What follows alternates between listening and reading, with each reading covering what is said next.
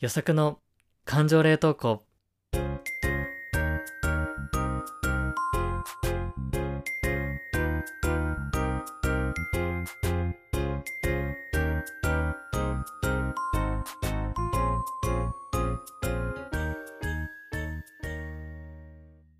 皆さんこんばんは、よさくです。この番組は社会人6年目の独身男性よさくが日常で出会う感情を言葉で残していく感情保存系ポッドキャストとなっております。荒さを取り巻く転職や恋愛など人生の分岐点と共存することを目指していきたい、そんなトークプログラムとなっております。よろしくお願いします。皆さんこんばんは。今週も折り返しですね。頑張っていきましょう。いやー、ちょっと聞いてほしいことがあるんですけどね。まあ、この間、ノートというサービスで、岡崎七海さんという方の記事をね、読んでいて、まあ、ちょっとめちゃくちゃ共感できる考え方に 出会ったんですよ。この岡崎さんがね、まあちょっと今新婚さんということで、旦那さんと同棲を始めたんだけれども、そこでこうつまずいたことというかね、まあ乗り越えるべきこととして挙げていることの中で、自分の中にこう二つのモードがあるっていう考え方をおっしゃってたんですよ。まあそれが、まあ一人でいる時のモードと、誰かと一緒にいる時のモード、もうこの二択っていうのがあって、このスイッチの切り替えがなかなかできないっていう風に、まあ書かれていて、まあ非常にこれ、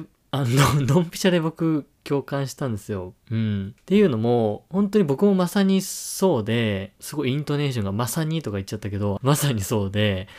誰かと一緒にいると、すごくもう、き、なんでしょうね、気にしいなんですよ。その人がどう思ってるかとかっていう風に気を使っちゃう、気を使っちゃうというか、感情を察知しようとしちゃうんですよね。うん。だから、誰かと一緒にいると、その人がその場を楽しんでるのかなとか、退屈してないかなとか、うん、すごく気にしちゃう節がありまして、なんだろう、それが別にどんなに仲のいい友達であろうが、家族だろうが、勝手にそのなんか感情レーダーみたいのが反応しちゃうんだよね。うん。で、まあ、それはそれでね、まあ感じ取ろうとして、ね、それが気遣いにつながったりしたら、まあ、それ、それでね、自分のいいところだなと思ってるんですけど、シンプルにね、疲れちゃうんだよね。感情レーダーがずっと作動してる状態なんで、ずっと電源オンみたいな感じで、なので、僕は人と会うのが好きだし、誰かと一緒に過ごす時間っていうのをとても大切にしてるんだけれども、シンプルに疲れるっていうね。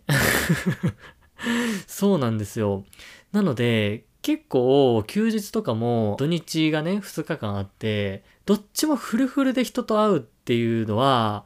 自分の中であんまりこうベストなこうスケジュールじゃないというかね。うん。なので、一日人に会ったら一日一人でいいぐらいな、そういうこうバランス感覚が僕にとってはすごく重要なんですよ。うん。そうだね。自分のキャパ以上に人と会うことで、なんか電池切れを起こしちゃうみたいな。うん。そういう感覚で、なんかプチって切れちゃうんだよね。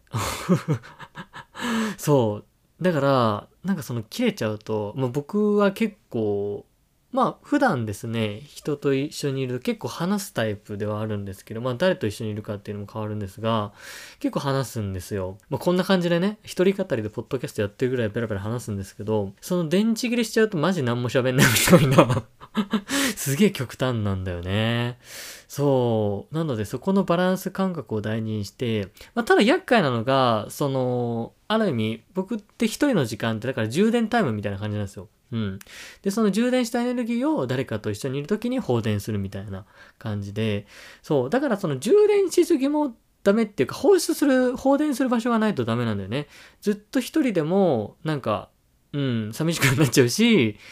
で、ずっと誰かと言いすぎてもめっちゃ疲れちゃうっていうね。そう、なかなかこう、なんだろうね、厄介なさ、あの、エンジンを搭載してるというかね、まあ、逆にハイブリッドみたいなね、うん、ガソリンと電気自動車のハイブリッドみたいな 感じで、どっちもこううまく駆使しながら走らないといけないみたいな感じなんですよ。うん。適度に人に会いつつ、まあ適度に一人の時間を取るっていうね。そう。なんかそういうバランス感覚が大事なんですよね。そうなんですよ。で、そのスイッチが極端、極スイッチが極端っていうか、もうモードが2つしかないから、ずっと誰かと一緒にいると、どうしてもね、一人の時間が必要になっちゃうんだよね。そう、だから結構、そうですね。まあ、同性のね、男友達とかだと、感情レーダーは、反応はあんまりしづらいんだけども、そう、特に異性で、割と心打ち解けてるとかっていう感じだったらいいんやけど、その、なんだろうな、お付き合いする前のデート的なね、いう感じだと、まあ、特にその感情レーダーが反応しやすいんですよ。うん。僕、自分のことどう思ってるのかなとか、今この場を楽しんでくれてるのかなとかっていう風に、すごくこう気を使う場面が多いので、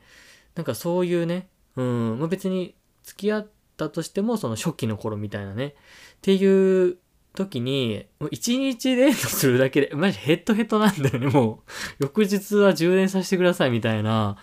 なんかそのぐらいの、うん、僕はモードが極端なんですよね。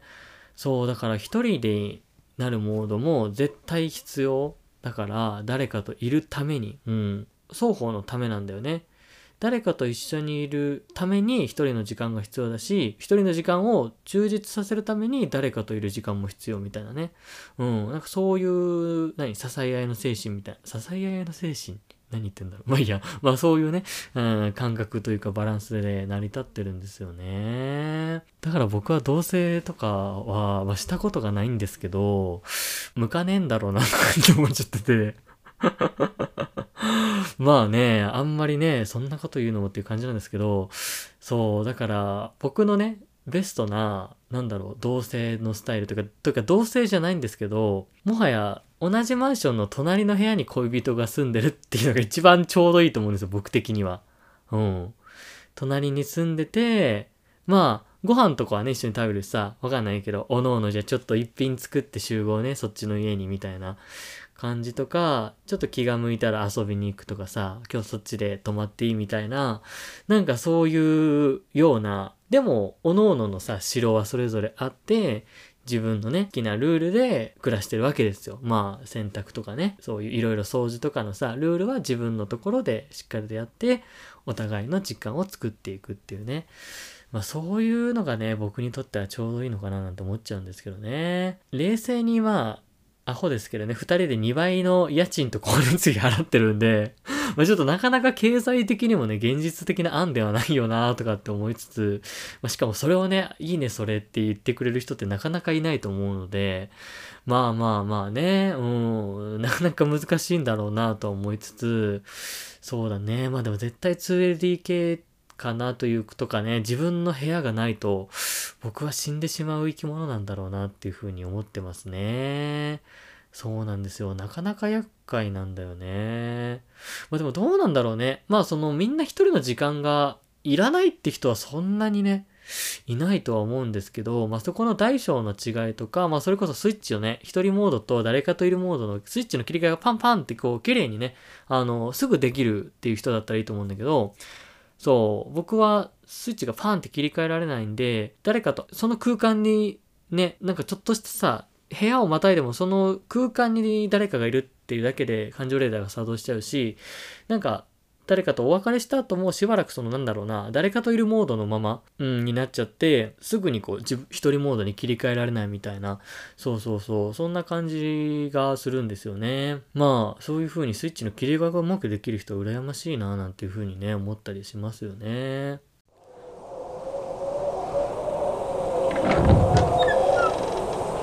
予測の感情冷凍庫で、なんかね、一人の時間が大事っていう話なんですけど、まあ、ちょうどこの週末にですね、まあ、ちょっと特にね、予定がなかったので、僕はあの、お気に入りの図書館がありまして、まあ、そこにちょっと行ったんですよね。で、そのお気に入りの図書館に行くと、まあ、僕は結構いまして、まあ、今日も6時間ぐらいうん、結構がっつり いましたね。うん、だ半日がっつりいるみたいな感じのことをね、よくするんですよ。まあ何してるかっていうと、まあシンプルにね、本読んだりとか、それこそノート、日記をね、うん、書いたりとか、まあ今ちょっとね、転職したばかりなんで、ちょっと新しい、まあ業界でもあるので、ちょっと勉強しなきゃいけないこともあるので、ちょっとそういったお勉強をちょっとしたりとか、まあそういう時間に使ってるんだよね。でもなんか僕の人生の中で、この、なんだろうな、図書館こもりタイムみたいな、まあ図書館じゃなくてカフェだったりもするんですけど、カフェとか図書館のこもりタイムみたいなものは、めちゃくちゃ重要な時間で、これは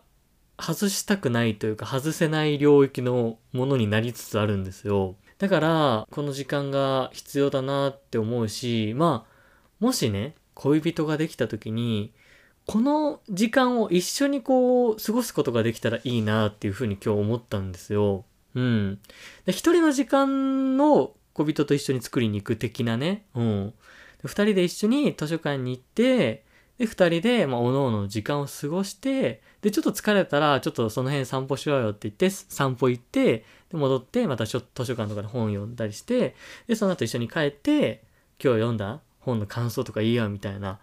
それめっちゃやりたいと思って、僕のね、なんか一つの夢なんですよ。でも、結構特殊じゃないですか、そのデートって。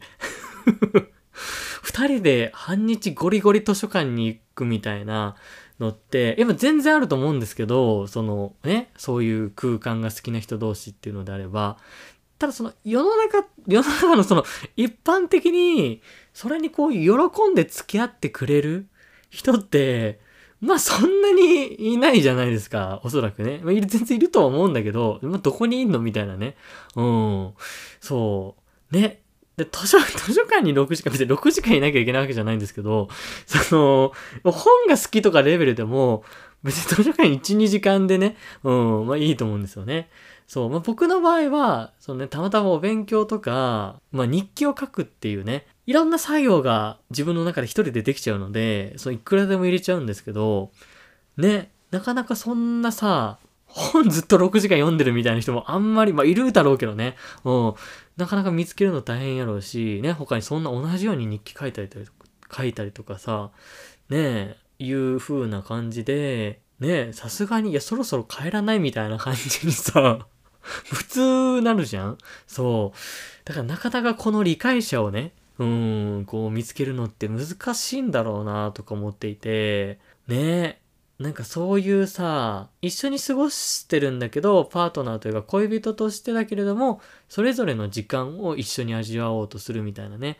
そういうのがね、うん、できる、こうカップルってとても羨ましいなとかっていう風にね、思ったりするんだよね。そう、だからたまにカフェとかさ、図書館一緒になんかそれぞれ来て本なんかそれぞれ読んでるみたいな、たまに見て超羨ましいと思うんだよね。その領域行きたいね、みたいな。めちゃくちゃいいよね、あれね。そう、でも皆さんもありませんか？なんか、こういうデートとかをしたいんだけど、それの理解をしてもらえる相手ってどこにおんねんみたいな。なんかそういう、ちょっと特特殊なデートというかね。うん、こういうことしたいんだけどな、みたいな。これできんのかな、みたいな。そういうのってありませんか？まあちょっとね、なんか一人の時間って文脈とは変わっちゃうとは思うんですけど、そうだな、なんか他にあるかな？あ、あるな。僕の場合だと、やったことないんだけど、そのカラオケに行って、男女のデュエットをめっちゃ一生懸命練習するっていう、そういうデートをしてみたいっていう。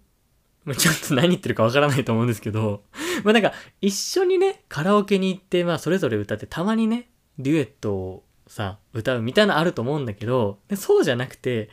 もうガチでデュエットを練習しに行くっていうね。うん。例えばその HY の AM11 時とかを、もうマジ各々のパートを死ぬ気で練習するみたいな。極め、極めにかかるみたいなね。でそういう高みを目指す、ちょっと話しながら、ちょっとよくわかんない領域に行ってますけど、なんかそういう、もうデデートなのかそれはみたいな感じだけどね。なんかそういう夢がありますね。うーん。ね、なんか、みんなのも、もしあったら聞きたいですけどね。なんだろう。理想のデートだけど、理解を得るのが難しいと考えられる シチュエーションみたいな。うん。いこういうことしたいんだけど付き合ってくれる人いないだろうなとか、ま、逆にね、まあ今恋人がいる人でも、こう、実はこういうデートしたいんだけど、これ理解が得られなそうだから言わないとか、逆に今まで言ったけど、ちょっとよくわかんないみたいな 感じ実行できなかったりとか、まあ実行したけど、なんか微妙な雰囲気になったとかね。